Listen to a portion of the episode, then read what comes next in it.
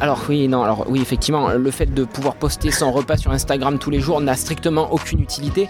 Donc il y a, y a, vraiment des utilités qui sont vraiment primordiales à conserver dans une perspective de limitation des ressources. Et pour conserver ces, ces fonctionnalités-là, on n'a pas besoin d'avoir tous un smartphone, un ordi, une tablette.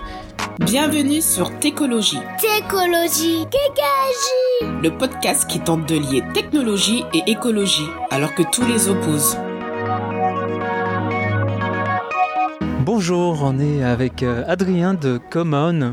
Euh, salut Adrien. Salut. Est-ce que tu peux euh, te présenter, te présenter ta boîte? Adrien, donc on a une coopérative qui s'appelle Common qui propose des produits en location éco-conçus, des produits électroniques bien sûr, pour essayer de lutter tant que faire se peut contre les mécanismes d'obsolescence programmée. Donc d'un côté on essaye d'accompagner les producteurs d'un modèle de vente à un modèle d'économie d'usage. Et d'un autre côté, on accompagne les usagers d'un modèle de possession à un modèle d'économie d'usage. Donc ça se traduit par la mise à disponibilité auprès des, euh, clients de produits tels que euh, le Fairphone, des ordinateurs sous Linux, euh, des assembleurs qui vont dans la bonne direction en termes d'éco-conception et de pratiques vertueuses dans l'électronique. Et en complément de ces appareils-là, on propose toute une couche de services qui va être la prise en charge des pannes, des casses, des réparations, éventuellement du vol, l'accompagnement l'usage. On peut proposer, on a pu proposer par exemple sur le Fairphone 2 des offres de dégafamisation où les clients qui souhaitaient se passer de Google euh, nous le mentionnaient et puis on leur a installé une version d'Android euh, sans, sans la couche euh, Google. Donc voilà, donc vraiment c'est l'idée, c'est de, passer d'un modèle de vente qui d'après nous contribue au mécanisme d'obsolescence à ce modèle de location longue durée sans option d'achat, euh, qui pour nous est beaucoup plus vertueux. Et donc on a monté ça sous forme de société coopérative d'intérêt collectif. Donc c'est un statut coopératif qui garantit qu'on place l'intérêt collectif au devant du profit. Et donc pour nous, ça a renforcé encore plus la cohérence du projet, puisque l'entreprise, sa première vocation, ça va être de pérenniser son activité et non pas euh, faire de la rémunération actionnariale clairement. Euh, et donc euh, ça c'est vraiment statutaire. On doit par exemple réinjecter au minimum 57% des excédents dans les réserves de la coopérative. Et euh, si on a choisi le nom de common, c'est aussi dans cette notion-là, c'est de, création de commun, posséder en commun, etc. etc. C'est-à-dire que notre flotte d'appareils qu'on met en circulation, les clients les peuvent être peuvent la coposséder, même s'ils ne possèdent pas individuellement un appareil, s'ils prennent une part sociale chez nous, eh bien, ils vont être sociétaires et donc ils vont posséder euh, l'ensemble de la flotte quelque part et ils pourront prendre part aux décisions de la coopérative, etc. Donc c'est vraiment euh, un projet euh, qu'on, essaye d'être, qu'on essaye de rendre le plus cohérent possible sur, sur tous les domaines. Maintenant, dans l'électronique, ce que je dis toujours, c'est que le, le, projet 100% responsable, il n'existe pas encore et on en est vraiment très loin. Donc nous, ce qu'on essaye, c'est de tendre dans la direction de, du mieux. Euh, et, on est quand même assez lucide quant à la portée de notre action et, et, et si jamais les gens ils veulent limiter leur impact, le premier truc c'est euh, bah, de revenir à des, technologies vachement plus low-tech comme on avait avant, un téléphone à clapper ou euh, un ordinateur fixe sous Linux qui fonctionne bien parce qu'on va être capable de le réparer puisque la lime bah, on va le changer beaucoup plus facilement que sur un, un ordinateur portable ultra light où les batteries sont soudées. Enfin voilà, bref, ce genre de petits trucs. Et au sein de Common, euh, du coup, vous êtes combien de personnes et toi, tu fais quoi exactement? Alors, on est quatre euh, associés. Euh, ce qui est intéressant, c'est qu'on a des compétences un peu complémentaires et on fait tous des choses assez différentes et on, et on a des affinités pour les tâches qui sont différentes. Donc ça, c'est plutôt bien. C'est-à-dire qu'à titre personnel, je me charge de tout ce qui va être lié à la communication. Auprès des, euh, des, clients particuliers comme auprès des clients professionnels. Donc ça va être euh, participer à des tables rondes, des conférences, euh, répondre à des interviews, tout ça c'est moi qui m'en charge. après on va avoir une activité aussi de sensibilisation des, des, professionnels où on va proposer des offres de conférences avec différents formats où on va aller intervenir en entreprise pour sensibiliser les, les, les, les, employés. Euh, donc là, ça va être vraiment présenter l'ensemble des externalités négatives qui peut euh, être associées au numérique et Dieu sait si, si elles sont euh, nombreuses. On va en parler. Voilà, on va en parler. Et, et, puis ensuite, éventuellement, présenter des pistes de réflexion et de solutions. Donc on peut en brosser certaines et nous, ben, forcément, on vient présenter en fin de de, présentation la solution qu'on porte, mais ça ne nous empêche pas de présenter d'autres solutions parce qu'on estime qu'il euh, y a des choses qui sont complémentaires dans ce domaine. Euh, et puis on a aussi une petite activité de, plaidoyer. Euh, là, c'est vraiment purement en intérêt collectif parce qu'on n'y trouve pas forcément un intérêt financier pour le coup. On va essayer de travailler avec des associations pour faire avancer des politiques dans le bon sens. Donc euh, notamment, on travaille dans le cadre de l'indice de réparabilité que veut mettre en place le gouvernement dans le cadre de la euh, loi de l'économie circulaire. Et donc là, ben, on va se trouver aux côtés des Amis de la Terre, euh, de Halte à l'obsolescence programmée ou de. J'en oublie, il y en a un grand nombre, pour essayer de. Ben, tendre, tirer la couverture dans le bon sens parce qu'en face, ben, on va avoir des, industries qui vont pas forcément avoir les mêmes intérêts que nous, tels que Asus, Apple, Samsung. ce qui est intéressant d'observer, c'est qu'il y a vraiment une, un esprit de, constructif dans ces réunions-là. Et euh, nous, euh, ça nous, ça nous amuse bien d'y être. Tu parlais tout à l'heure des impacts. Euh, est-ce que tu peux nous en parler justement par rapport à toi, ton domaine, c'est les, smartphones. quels sont les impacts environnementaux de la production des, smartphones? Alors en fait, ce qui est intéressant avec le smartphone, c'est que c'est un, un produit qui illustre parfaitement toutes les externalités qu'on va retrouver euh, dans l'électronique et le numérique en général. Hein. Donc euh, le smartphone, euh, dans sa conception, d'une part, il va être excessivement consommateur de, matières premières. Donc on dit qu'en général, il y a environ 70 matières, matériaux qui composent un, smartphone. sur cet ensemble de matières premières, il y a une quarantaine de métaux. Euh, et donc là, on va euh, se retrouver confronté à la problématique euh, du sourcing des matériaux, des externalités négatives liées à l'extraction des métaux ou des terres rares. Et donc on va avoir plein de problèmes, euh, autant sur euh, des, conditions d'esclavage humain, où par exemple on va avoir des milices armées qui, sont, euh, qui ont mis la main sur des mines d'or ou de tantal en République démocratique du Congo, et donc le simple fait de leur acheter de l'or, ça va financer indirectement des conflits armés. On va avoir des, des, problèmes environnementaux désastreux dans l'exploitation de certaines mines, par exemple le néodyme, qui, dont un des pays producteurs euh, majoritaires et la Chine euh, est extrait euh, dans des conditions environnementales assez, assez déplorables. En fait, il faut extraire cette terre rare-là d'un ensemble de d'autres métaux dont certains éléments sont radioactifs. Et donc, ça conduit des fois à des, nuages radioactifs autour des mines, ce qui donne lieu à des villes de, de cancer dans ces pays-là. donc, vraiment, déjà, rien que sur la matière première qui est à la source des, produits électroniques, il y a déjà des problèmes. Après, le smartphone, là où c'est aussi intéressant, c'est que ben, forcément c'est un produit qui illustre le mieux la mondialisation euh, au sens euh, technologique du terme, c'est-à-dire que ça va demander à des milliers d'acteurs partout sur le globe d'interagir pour pouvoir produire un objet qui se retrouve in fine dans, dans la poche. Et donc on a tendance à dire que euh, le smartphone fait 3 à 4 fois le tour du monde avant d'arriver dans, dans, notre poche. Et donc là, juste en termes de transport de matière, on a bien conscience que ben, ça a un, impact carbone assez conséquent. Après, on va avoir les problèmes en lien avec euh, le, dumping social que pratiquent les pays producteurs, où on va avoir des conditions de travail assez euh, désastreuses dans les unités d'assemblage. Euh, donc là, il y a l'exemple connu qu'on peut citer de, du sous-traitant Foxconn de, Foxcom d'Apple de, qui euh, avait des cas de suicide assez récurrents dans leur, dans leur unité de production. Et pour pallier à ces suicides-là, ils avaient installé des filets. Donc ça, ça remonte déjà à quelques années. Euh, ça montre un peu le cynisme de, de, la politique RSE ou HSE de la boîte. Euh, mais, mais bon, là-dessus, je pense que quand même, ça a fait tellement mauvaise presse auprès d'Apple qu'ils ont dû essayer de, recadrer le tir depuis. Mais plus récemment, on avait Samsung qui a été mise en, euh, mise en défaut auprès de leur, de leur unité de production et ils ont reconnu leur, leur responsabilité dans la mort de 118 personnes qui avaient été exposées à des, à des produits chimiques euh, par manque de sécurité. Donc euh, vraiment ça c'est un autre point, c'est les, les, problématiques liées à la production.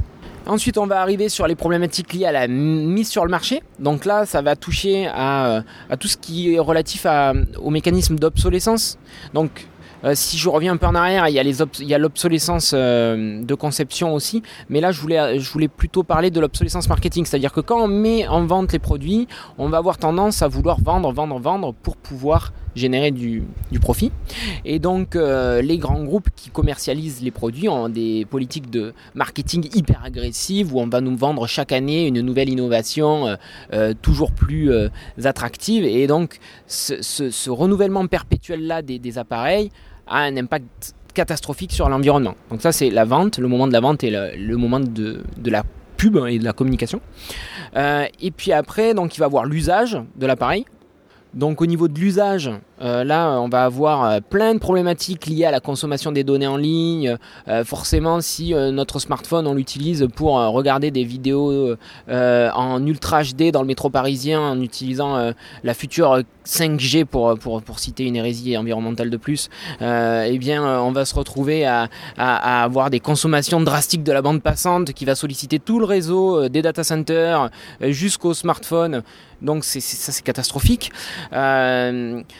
Si euh, en plus de ça, euh, on a euh, l'habitude d'installer toutes les dernières applications qui existent, genre de Pokémon Go à Waze en passant par je ne sais pas quelle appli de géolocalisation qui permet de retrouver sa voiture et d'envoyer un message à, sa cafetière pour lancer un espresso, et eh bien forcément on va avoir ce qu'on appelle des mécanismes d'obsolescence logicielle qui vont tendre à réduire la durée de vie d'exploitation des appareils et, euh, euh, de facto incrémenter l'empreinte carbone associée à son usage du numérique, puisque si on renouvelle les appareils euh, plus fréquemment, eh bien, on va avoir besoin de plus de ressources, on va avoir besoin d'exploiter plus de personnes, etc., etc. Et in fine, on va arriver sur le problème des déchets.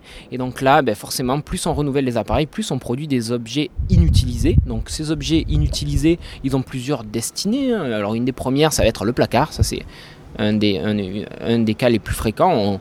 Comme les smartphones sont souvent associés à, des doudous, euh, ben on les conserve euh, par sentiment, par sentiment peut-être, et donc ils se retrouvent dans des tiroirs. Euh, on ne sait jamais, on va peut-être en avoir besoin un jour.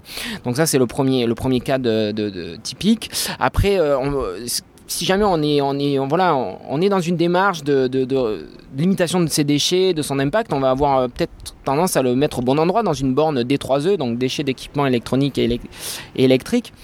Et là, euh, alors même qu'on a fait une démarche vraiment euh, de, citoyens euh, éveillés, ben malheureusement, si on le met au bon endroit, il y a quand même en France 57% que ça termine au mauvais endroit, à savoir dans des décharges à ciel ouvert au Ghana par exemple, où il y aura des enfants qui vont les désosser et brûler les ordinateurs ou les, smartphones pour récupérer le cuivre et l'or qu'ils vont pouvoir gratouiller dans la cendre résiduelle. C'est des conditions de travail déplorables, ça a un impact drastique sur l'environnement sur place. Il y a aussi euh, ce genre de problématique de. En fait, c'est ce qu'on appelle le trafic des, des, 3E. Euh, ce trafic-là, euh, il est aussi présent en Europe. Hein. Il ne faut pas uniquement jeter l'eau propre sur. Enfin, il ne faut pas uniquement pointer l'Afrique, même si beaucoup de nos déchets y terminent. Il y a aussi un trafic en interne. Et il y avait une étude qui était sortie de d'Interpol notamment, qui mentionnait qu'il euh, y avait environ 57% des, des 3E en France euh, qui sortaient des filières agréées. Euh, je crois que c'était en 2017. donc ça, c'est pour montrer que même si en tant que citoyen on met le truc au bon endroit, c'est pas certain qu'il arrive au recyclage. Et donc là maintenant on arrive au recyclage qui en soi ne fonctionne pas dans l'électronique puisque on n'a aucune technologie aujourd'hui assez fiable pour récupérer l'intégralité des métaux que compose un appareil. ça en fait juste factuellement, ça sera jamais possible, puisque euh, chaque cycle de recyclage, dans quel que soit le domaine, même le recyclage du cuivre qu'on sait très bien faire aujourd'hui, il y a des perditions de matière. C'est-à-dire que on va avoir, même si on a un process hyper optimisé, on va voir à chaque fois, ben, quand on va retraiter le matériel, des petites particules qui, tombent à droite à gauche, et ça, on va pas pouvoir le récupérer. Donc, même sur des matériaux qu'on sait recycler aujourd'hui parfaitement et qui sont simples, hein, c'est des câbles, genre les câbles électriques euh, qu'on connaît, euh, et bien même sur ces, sur ces, sur ces matières premières-là, entre guillemets, on n'est pas capable de faire du recyclage à 100%. Le plastique, c'est pareil. Hein. Là, on nous promet euh, du plastique 100% recyclé à je sais plus quel horizon. Euh, c'est une vue de l'esprit, ça arrivera jamais. Et donc, dans le domaine électronique, c'est juste encore plus compliqué puisque euh, on se retrouve avec des objets hyper complexes qui sont composés, comme je l'ai dit précédemment, d'environ 70 matières premières, qui elles-mêmes sont entrelacées. de manière très intime puisqu'on a ce qu'on appelle des matériaux dopés donc c'est par exemple des une couche d'un premier euh, métal sur lequel on va greffer des terres rares pour le rendre plus performant. Et donc là, on a les matériaux qui sont greffés au niveau atomique. Et donc on comprend bien que si on essaye de recycler un objet qui compose 70 matériaux, on va se retrouver avec une espèce de soupe et là, il va falloir la purifier, cette soupe-là. Et pour arriver à récupérer les 70 matières premières de manière pure, c'est juste impossible en fait. On a plein de méthodologies qui permettent de récupérer tel ou tel métal. Euh, on arrive bien à récupérer l'or, etc., etc. Mais typiquement, le tungstène ou le tantal, c'est peanuts dans ce qu'on est capable de récupérer aujourd'hui sur les process qu'on a en place. Donc il y a énormément de recherches qui sont faites au niveau euh, académique sur euh, des technologies hyper pointues pour aller chercher tel ou tel matériau. Mais ça sera toujours plus avantageux d'un point de vue économique aujourd'hui d'aller exploiter euh, des gens en Afrique pour extraire du tantal natif dont la pureté est à, 99% que de s'échiner à, à faire euh, du recyclage avec nos D3E en Europe quand on sait que la pureté du, du matériau euh, qu'on va produire elle sera réduite et qu'en plus le coût économique et énergétique du recyclage peut être important. Si, si, le recyclage n'est pas possible, on va dans le mur. C'est quoi la solution du coup pour avoir de l'électronique durable? Alors, ben oui, donc. Alors, Est-ce qu'il y a des solutions? Non, mais bien sûr. Alors, donc, du coup, une fois qu'on a dit que le recyclage ça marche pas, parce que bon, ça, le problème, c'est que souvent, euh, euh, c'est un peu présenté comme la solution. C'est grâce à ça qu'on est sauvé, hein, l'économie circulaire, tout ça, machin. Comme ça, si jamais on arrive à, intégrer ça, ben forcément, si on veut minimiser l'impact, il faut allonger la durée d'exploitation au maximum des appareils qu'on produit parce que il n'y a rien de plus responsable que l'appareil qu'on a déjà dans sa poche. Donc euh, moi en soi, je suis pas un très bon commercial. Les gens, je leur dis, ben, conservez votre téléphone, venez pas chez nous, s'il marche, ça sert à rien quoi.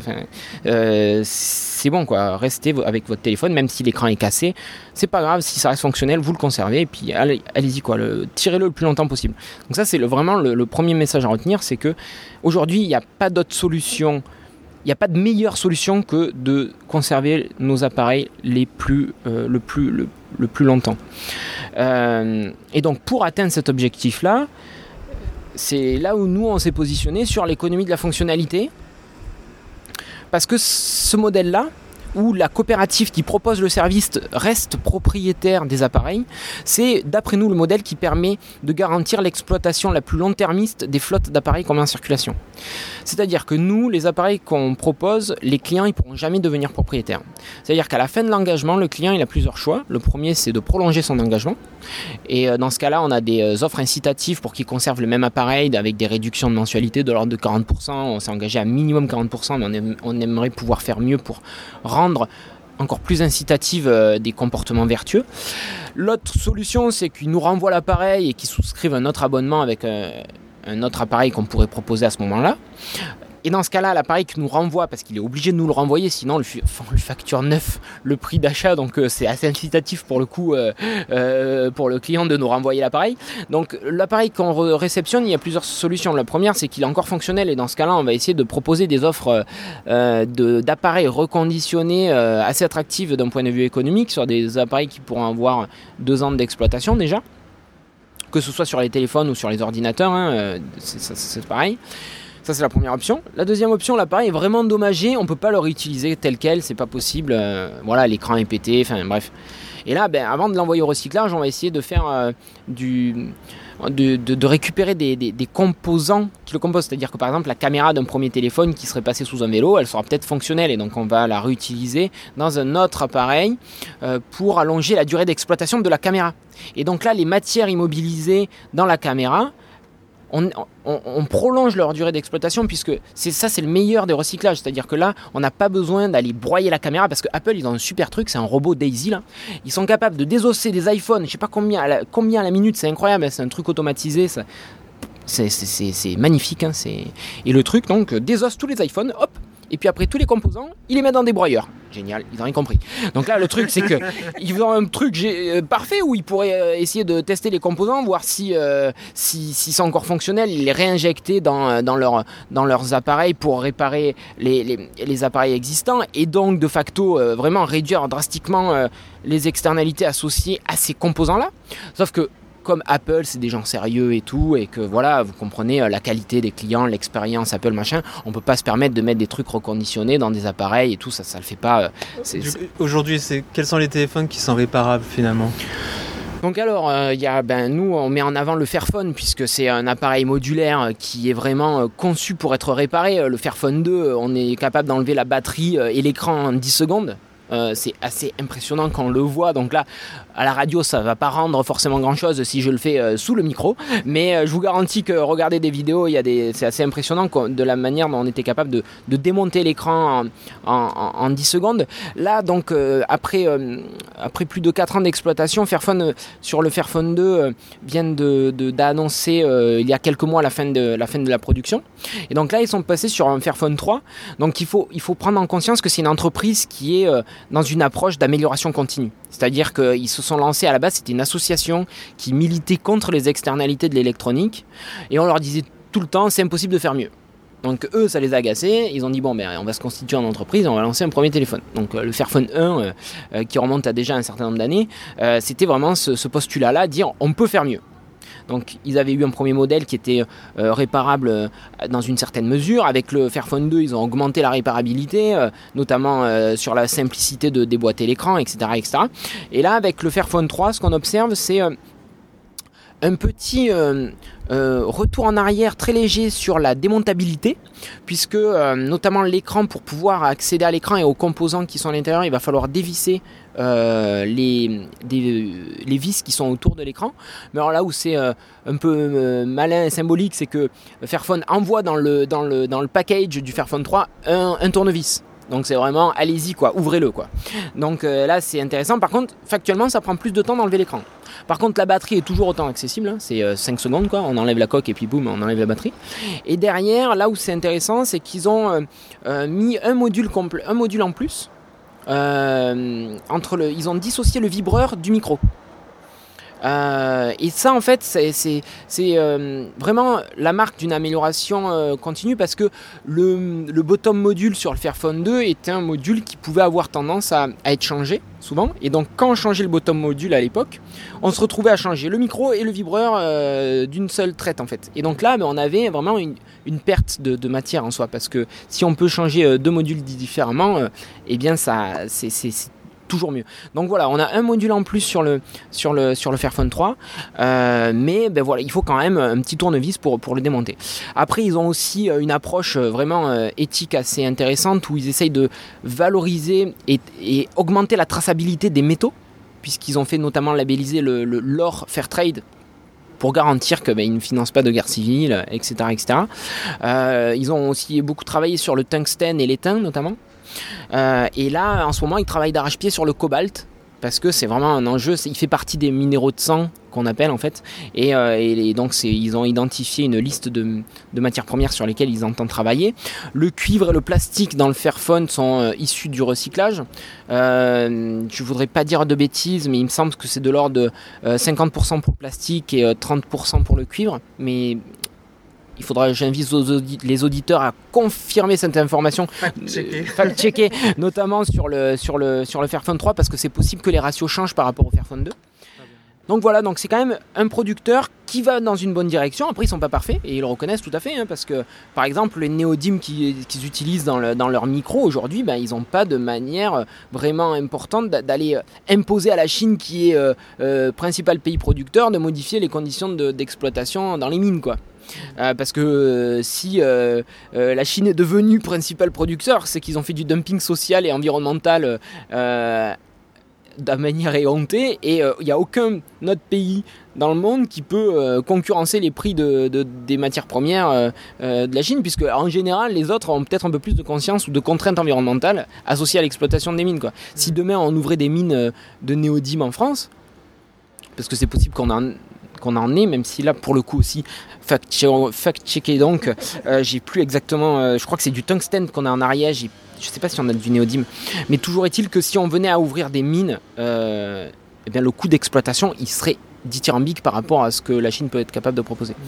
Donc voilà, donc en tout cas le Fairphone, ils vont dans le bon sens et nous avec notre coopérative, eh bien, notre rôle c'est de soutenir ce genre d'acteurs là euh, on a aussi des assembleurs d'ordinateurs, euh, notamment euh, Y Open Computing qui va proposer des ordinateurs euh, sous Linux euh, très démontables, optimisés pour allonger la durée de vie. On va avoir M carré à, Lyon qui vont prendre des châssis Asus qu'ils estiment plus robustes dans lesquels ils vont mettre des pièces qui jugent moins obsolescentes et ils nous Et, pour nous, ils nous font des extensions de garantie. C'est hyper intéressant. Ça montre la volonté de l'entreprise d'a- d'améliorer euh, ces châssis-là qui sont euh, majoritairement sous Windows. On va avoir euh, PC Vert à Toulouse qui propose des PC fixes fanless, donc sans pièces mobiles. Et donc sans ventilateur, l'énergie se dissipe par, le châssis. Et donc là, on va avoir des produits très silencieux, très peu énergivores, qui vont avoir aussi tendance donc à durer plus longtemps. Donc euh, voilà, nous on est là pour rassembler les différents acteurs. J'oublie euh, le pavé parisien euh, qui est une enceinte connectée en béton armé. Enfin, alors il est pas armé, autant pour moi, il n'y a pas de, de l'acier dedans, mais en béton, où c'est intéressant. Là, ils ont essayé de relocaliser l'intégralité de la, la chaîne de production en France. Donc, ils sont partis du constat qu'il y avait un, enjeu là-dessus. Et donc, ils essayent de- de- de faire en sorte que la, la- la production du pavé soit au maximum française. Alors, au-delà de l'aspect cocorico, euh, c'est vraiment un- un- quelque chose de, de très significatif à mentionner parce que ça, ça veut dire qu'on réinternalise dans le coût du produit beaucoup de, de- d'externalités né- négatives sociales notamment qu'on a tendance à envoyer loin d'habitude. Et donc eux, ils ont fait ce, tra- ce- ce travail inverse là sur ce, sur ce, sur ce produit. Euh, Justement, en parlant de coût, euh, quand je regarde les, euh, le prix du, enfin, comment on appelle ça, l'abonnement chez Common pour un Fairphone 2 par exemple, ça paraît assez élevé. Effectivement, il y a le- les questions éthiques, le- euh, la réparabilité, mais ça, ça fait un peu peur. Enfin, on a l'impression que c'est pas accessible au niveau budget. Alors en fait là c'est le, c'est le problème de euh, confronter euh, l'achat à la location. Euh, dans l'achat, en fait, si on compare la valeur faciale de l'achat à la valeur cumulée de nos mensualités, forcément il y a un gap important et on comprend pas d'où il vient. Parce que si on raisonne juste uniquement sur le produit, ça fait pas sens.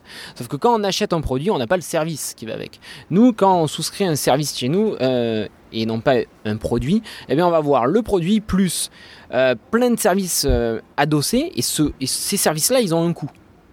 Euh, dans, le, dans le prix, il y a plusieurs choses. Il y a le fait que nous, on achète les produits, donc on les paye cash, et donc on, on lisse le coût d'acquisition sur la durée des mensualités. Parce que la, la- la réparation, elle est gratuite. Si- si Oui, c'est a- ça. Donc, c'est-à-dire que pour revenir sur les services, effectivement, on va avoir la réparation qui est prise en compte, quelle que soit la durée de l'engagement, indépendamment de la garantie constructeur. On va avoir euh, euh, la possibilité pour un client qui euh, serait un peu maladroit, qui viendrait à le casser en le faisant tomber dans les WC ou sous une voiture, ben, on lui remplace son téléphone. Quelle que soit la raison de la casse, hein. on va pas avoir mettre des petits alinéas en mode oui, alors du coup là il y avait du vent, c'était de votre faute, machin. Enfin, non, on n'est pas des assurances quoi. On, garantit le service hein. Euh, et donc à ce titre, euh, par contre, si le client, euh, alors là, c'est genre Gaston de la Gaffe, il en pète 6 tous les mois, ça va lui coûter cher parce que le premier, dans, on a, il a droit à une casse ou un vol par an, et si il a une deuxième occurrence, il va payer l'appareil. Donc voilà, ça c'est clair quoi, on peut pas se permettre de, distribuer des appareils tous les mois. Euh, donc la, prise en charge des, pannes, des casses, du vol, l'accompagnement à l'usage au quotidien, c'est-à-dire que s'il y a des questions sur l'autonomie ou sur l'usage d'Android, souvent on observe que une grosse partie des, questions qu'on a sur notre support, parce que les clients un, un- un support en ligne avec un chat, ils peuvent interagir directement avec l'équipe, et une des grandes parties des questions, c'est au final des fois sur l'utilisation tout simplement d'Android. quoi. Euh, on a des clients qui viennent nous voir parce que leur, téléphone euh, tient pas, le- il n'a pas d'autonomie, tout ça machin, et on observe que bah, c'est souvent euh, parce qu'ils ont des, usages qui sont très énergivores et quand on leur donne deux trois petits trucs et astuces ça leur permet des fois de contourner ces, problèmes là en fait donc tout ce, tout ce temps là parce que concrètement ça prend du temps mine de rien de, de, de, de, de- de proposer ce service eh ben forcément il a un coût et euh, c'est ce coût qu'on retrouve dans le différentiel entre le, le prix d'achat et euh, le prix de l'abonnement quoi. Ok. Hélène, tu avais une question? Euh, non, j'avais plutôt une question sur effectivement l'autre, la, la façon dont vous avez été reçu. Euh, dont au moment où vous avez eu la coopérative, je suppose que bon, c'était une idée. Et quels sont les types de clients qui viennent vous voir? Est-ce que vous grossissez vite? Quelle est la, façon dont vous êtes reçu justement sur ce Ou est-ce que vous êtes vraiment sur un secteur très très de niche et qu'il y a encore énormément de travail de sensibilisation à faire auprès des, des utilisateurs? Alors, euh, ça dépend à qui on s'adresse. Euh, globalement, quand on s'adresse à des personnes qui ont euh, connaissance des problématiques, notre projet, il enthousiasme. Parce que euh, de suite, les gens perçoivent la cohérence de notre propos euh, et la pertinence de ce qu'on propose. Si c'est des personnes qui sont plus loin de la problématique, effectivement, ben, il va y avoir cette question du prix qui va être récurrente, chez les particuliers notamment. Toutefois, on observe qu'il y a quand même un, engouement pour, pour ce sujet-là parce que euh, les problèmes liés à l'électronique aujourd'hui, c'est quelque chose qui se démocratise fortement et euh, dans des approches de consommation où les gens essayent de minimiser, l'impact qu'ils peuvent avoir euh, au travers de leur consommation, il y a vraiment beaucoup de personnes qui se posent des questions et quand on leur propose de s'attaquer au problème de l'électronique, ils sont ravis d'avoir des solutions concrètes à, à, pouvoir choisir en fait. après, au niveau des professionnels, Là, on va avoir différents types de publics parce qu'il y a déjà des professionnels qui font appel à des sociétés de services pour leur parc informatique. Donc, c'est pas qu'on n'a pas réinventé la, roue, hein, c'est quelque chose qui existe. Et donc, euh, là, on va s'adresser déjà à des publics avertis euh, sur le modèle économique.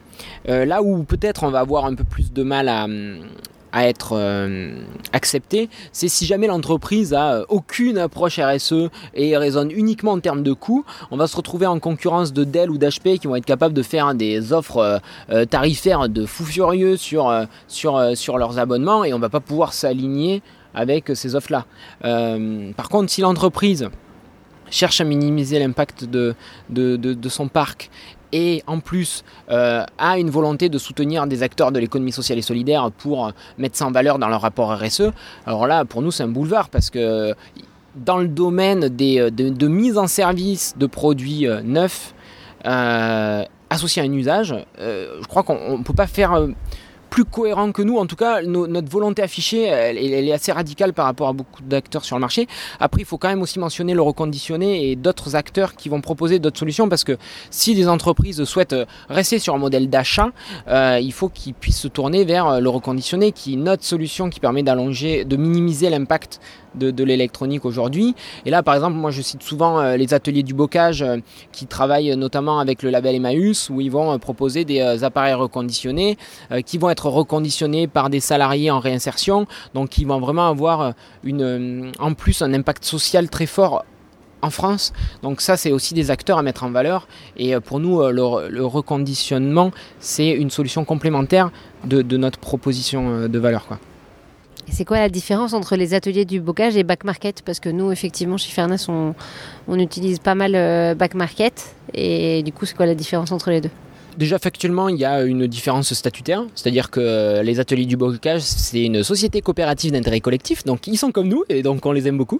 Euh, après, euh, au-delà de ça, euh, donc back market, on va se trouver sur une, SAS un peu plus classique. Hein.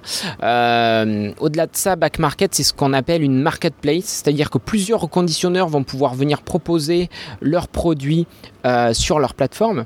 Et donc, en termes de, conditions de reconditionnement, euh, de prix, euh, de qualité de reconditionnement, ça va être très variable.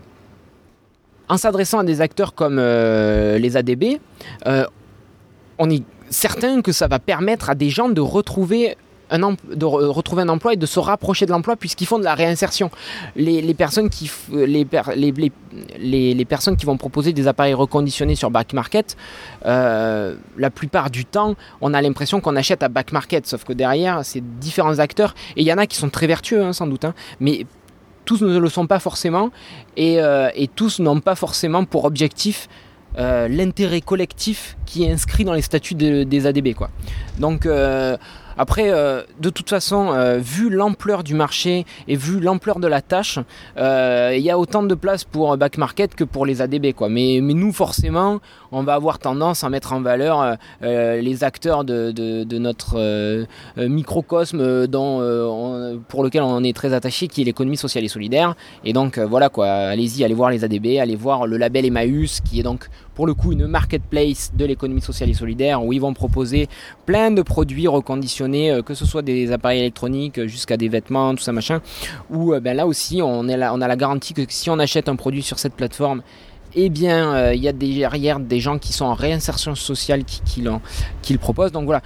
Des solutions, il y en a plein. nous, on en est une parmi d'autres. Et ce qu'on propose, c'est d'essayer de modifier un petit peu les habitudes de, de l'industrie euh, en incitant à des comportements plus vertueux et c'est quand même une tâche euh, euh, assez énorme Pour résumer, du coup, c'est euh, n'achetez pas du neuf, Voilà. achetez du reconditionné, louez du.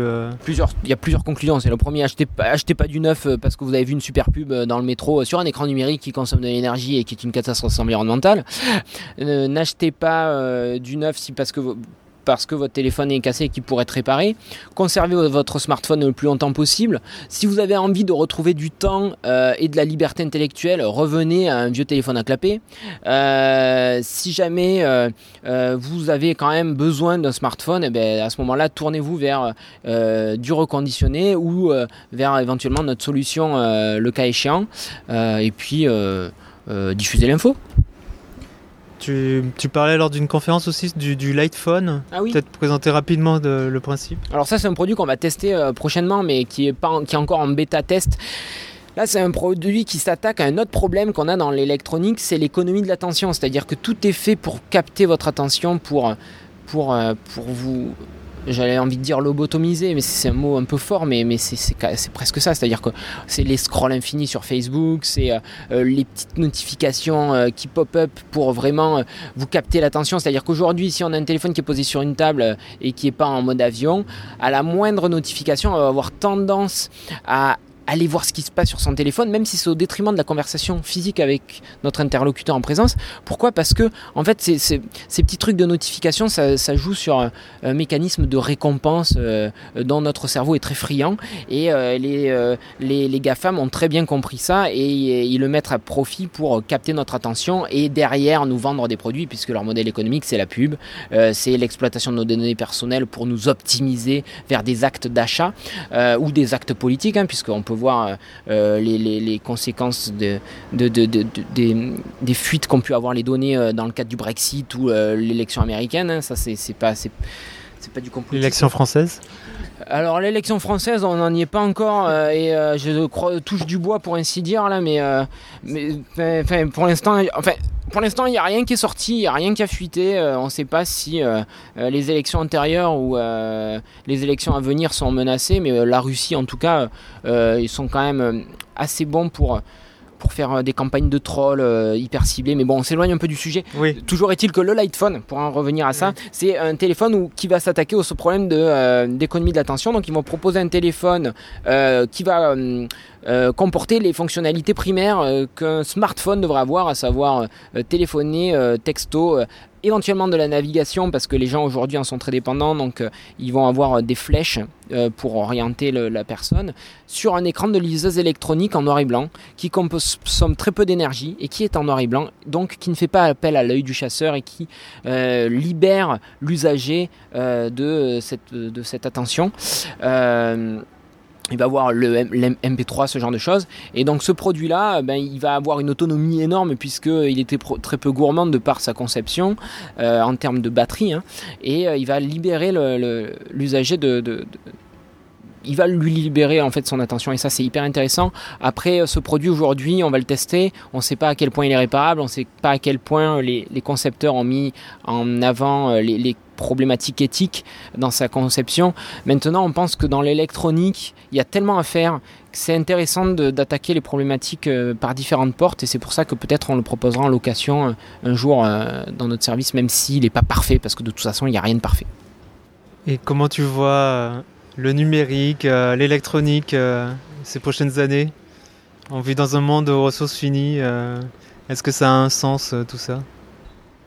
Alors non, Euh, ça n'a strictement aucun sens. On est dans une espèce d'hérésie qui part du principe qu'on est sur euh, des ressources infinies. Donc c'est une espèce de bulle spéculative où, de, voilà quoi, on peut faire n'importe quoi, euh, continuer à avoir tous une tablette, un smartphone, un écran plat, un ordinateur fixe, un ordinateur portable, des objets connectés, en veux-tu en voilà avec. Des hérésies, enfin genre on a des bouteilles d'eau connectées qui se développent, qui clignotent pour faire penser aux gens à boire, enfin vraiment il y a des trucs mais c'est hallucinant. Là, le niveau de conneries qu'on atteint sans vouloir être vulgaire hein, mais c'est vraiment euh, c'est vraiment fort là. On pousse les limites de, de la stupidité euh, à grande échelle là. Donc euh, euh, clairement l'électronique demain c'est pas euh, la startup nation en avant euh, la 5G euh, euh, à, tout à tout va. Justement, quel est ton avis Que- Quel monde tu voudrais voir en Alors, fait voilà, donc on y vient. dans le côté tech. Dans le côté tech. Est-ce que fait, c'est du low tech? Est-ce que c'est retour au papyrus? Il y a plusieurs choses. Nous, pour nous, si on, a lancé Common, c'est quand même, on considère que le numérique, il apporte quelque chose. Qu'est-ce qu'il apporte? Il apporte une euh, capacité d'autonomisation des gens, un accès à la connaissance euh, euh, que, l'humanité n'avait jamais connue euh, par le passé, la capacité de, de fédérer des gens, de le- leur faire monter des projets en commun, euh, la capacité de, de, de, de- fédérer des gens autour, des autour de mobilisation. Il y a énormément de choses que permet le numérique. Tu oublies de partager ses photos de vacances? Alors oui, non, alors oui, effectivement, le fait de pouvoir poster son repas sur Instagram tous les jours n'a strictement aucune utilité. Donc il y a, y a vraiment des utilités qui sont vraiment primordiales à conserver dans une perspective de limitation des ressources. Et pour conserver ces, ces fonctionnalités-là, on n'a pas besoin d'avoir tous un smartphone, un ordi, une tablette. L'idéal demain, mais c'est là où aujourd'hui euh, ça va paraître complètement euh, vignesque, c'est euh, de proposer dans un habitat partagé ou dans un espace de coworking ou euh, je, ne, sais euh, quel autre espace, des mutualisations de devices. C'est-à-dire que dans un habitat où il va y avoir 10 familles, on ne va pas avoir besoin d'avoir un ordinateur, un smartphone par famille. Vous allez avoir quatre ordinateurs euh, dans un espèce de de bibliothèque ou media center euh, euh, en rez-de-chaussée, les gens ils vont pouvoir avoir accès à la connaissance, ils vont pouvoir avoir accès à une quantité astronomique d'informations qui est importante à conserver, mais c'est tout quoi. Parce que si on continue à, percevoir euh, l'électronique comme la base de- et le fondement de notre société, parce que c'est ça aujourd'hui, c'est-à-dire que tout est numérique, et donc là ce qu'on fait c'est que on fonde notre société sur un pied d'argile hallucinant puisque et, j'ai l'impression que c'est une mauvaise habitude. Euh, on a monté euh, aujourd'hui, on a atteint notre niveau de, confort grâce au pétrole. Puisque euh, clairement tout est pétrole, hein. j'étais chimiste avant, donc le béton, les polymères, les cosmétiques, le dentifrice, le carburant, etc.. Tout est pétrole hein, à l'origine. Et donc on a fondé notre société sur un truc qui était en quantité limitée. Et donc là, on déporte le problème sur le numérique en pensant que ça va être la solution, alors que lui aussi se base sur des ressources limitées, à savoir l'énergie et les matières premières.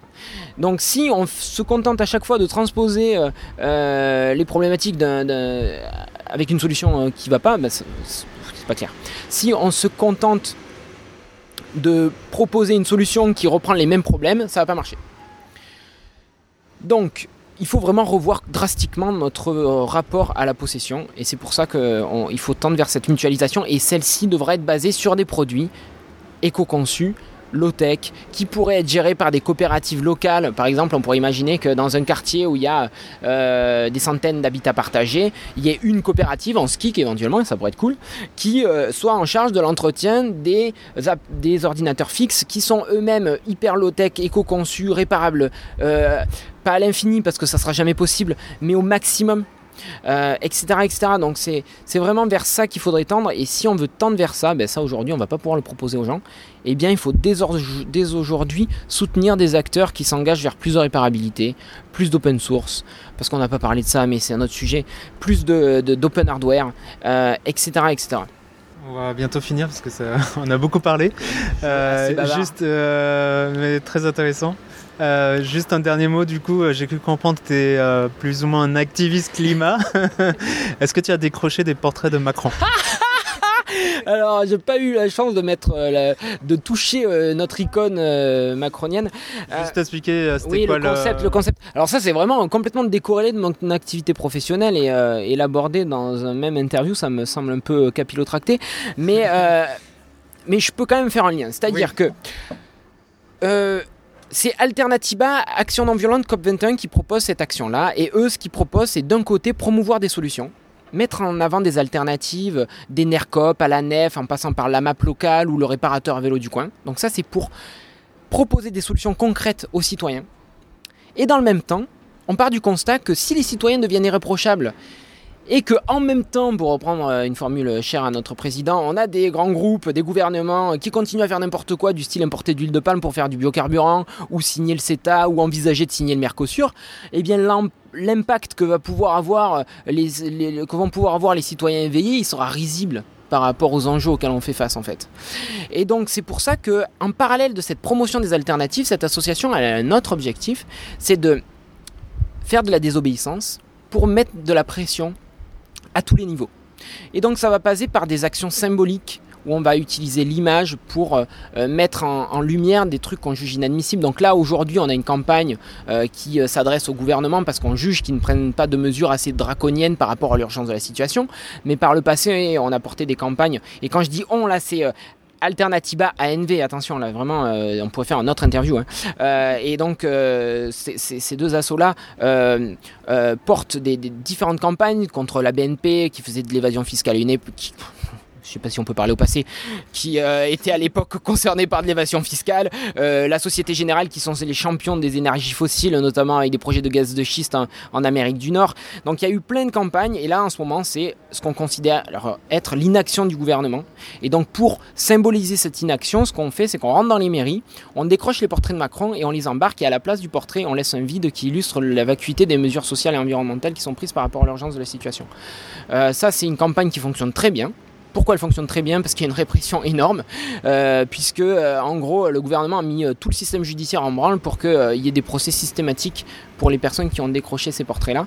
Et donc ça montre que euh, ça- ça- ça- ça- on touche une corde sensible en fait. Et, et si on fait le focus sur le, le numérique, la tech, euh, qu'est-ce que euh, qu'est-ce que devrait faire l'État comme action justement? Est-ce que euh, Wow. est-ce qu'il y a des choses à faire que, Ah oui, il y a des- y a- y a règlements euh, comment dire Il y a de la législation qui peuvent euh, rendre le- l'illimité limité. Carrément. Et donc, c'est- là aussi intéressant de faire le, le lien avec la désobéissance, parce que la désobéissance, ce qu'elle permet, c'est de rappeler continuellement dans l'actualité qu'on est dans une situation d'urgence.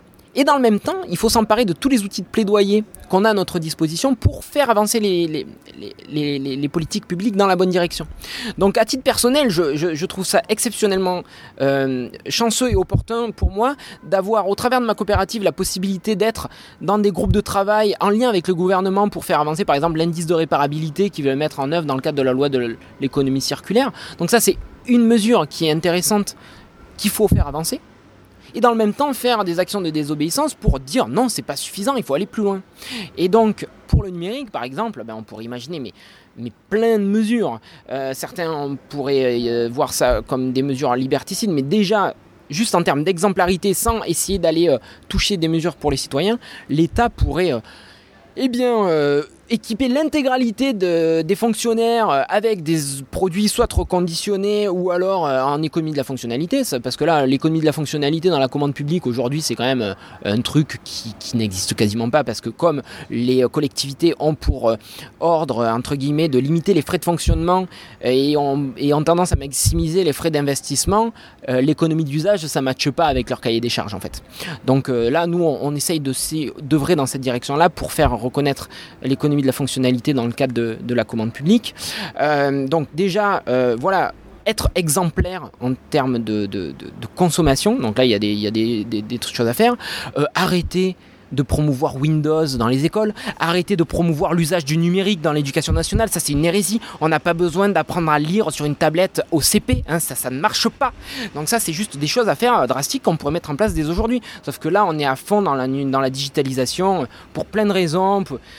Et on, aborde ces problématiques-là souvent juste uniquement sous le prisme du numérique inclusif. Donc ça, c'est vraiment un enjeu aussi, c'est comment on rend le numérique accessible à toutes les populations. Mais quand, quand les, politiques publiques s'emparent de ces sujets-là, il a un peu trop tendance à focaliser sur, cette, ce problème-là et, et pas sur toutes les externalités négatives que recouvre le numérique. Donc voilà, donc l'État pourrait aller beaucoup plus loin dans toutes les mesures qu'il propose qui touchent au numérique se désengager de la 5G. Ça, c'est un truc, ça, serait fabuleux que la France reconnaisse que c'est une hérésie, ce projet qui vise à simplement donner l'opportunité de produire plus d'objets connectés. Il n'est pas déjà trop tard Ah oui, alors sur la 5G, on est bien trop avan- euh, Certains disent qu'on est trop avancé, mais l'ARCEP, ils sont, euh, ils, sont, ils sont pas mal pour avoir euh, donné des. En fait, ils vont déjà tester la 5G dans des grandes villes qui ont été identifiées, dont Lyon, la mienne, au- auprès de laquelle je vais essayer de, faire un peu du lobbying local. hein. Parce que concrètement, la 5G, on va nous dire oui, ça va vous permettre d'améliorer la télémédecine à distance, on va pouvoir sauver des vies encore mieux qu'avant. Ça, c'est donc l'argument qu'on peut donner. Mais dans le même temps, ça va permettre d'avoir euh, donc la cafetière qui communique euh, avec l'aspirateur pour euh, envoyer à Amazon des commandes avant même qu'on ait conscience qu'on n'a plus de, capsules Nespresso ou de sacs d'aspirateur. Amazon va les envoyer par des drones interconnectés qui vont nous délivrer ça par, par la fenêtre. Donc ça, c'est genre une dystopie qui peut paraître complètement aberrante aujourd'hui quand je l'évoque, mais c'est ce vers quoi potentiellement la, te- la 5G Et ce que ça va induire ça, c'est une surproduction d'objets connectés. Et qui dit surproduction d'objets connectés dit surconsommation de matières premières, dit surconsommation énergétique, etc. etc. Donc juste la 5G, c'est juste euh, en fait une énième... euh, un énième... euh, comment dire on va-. Ouais, gabegie ou, ou genre c'est voilà... Enfin, dans notre modèle croissanciste extractiviste, on trouve toujours des innovations pour aller plus loin et pour repousser encore plus les limites de notre environnement et les limites euh, de ce que je considère être euh, euh, la connerie humaine. Et donc la 5G, c'est encore une illustration de ça. C'est-à-dire que voilà, là, il faut absolument relancer la croissance. Il y a des économistes qui prédisent un gain de 2200 milliards d'euros à l'horizon 2030 grâce à la 5G.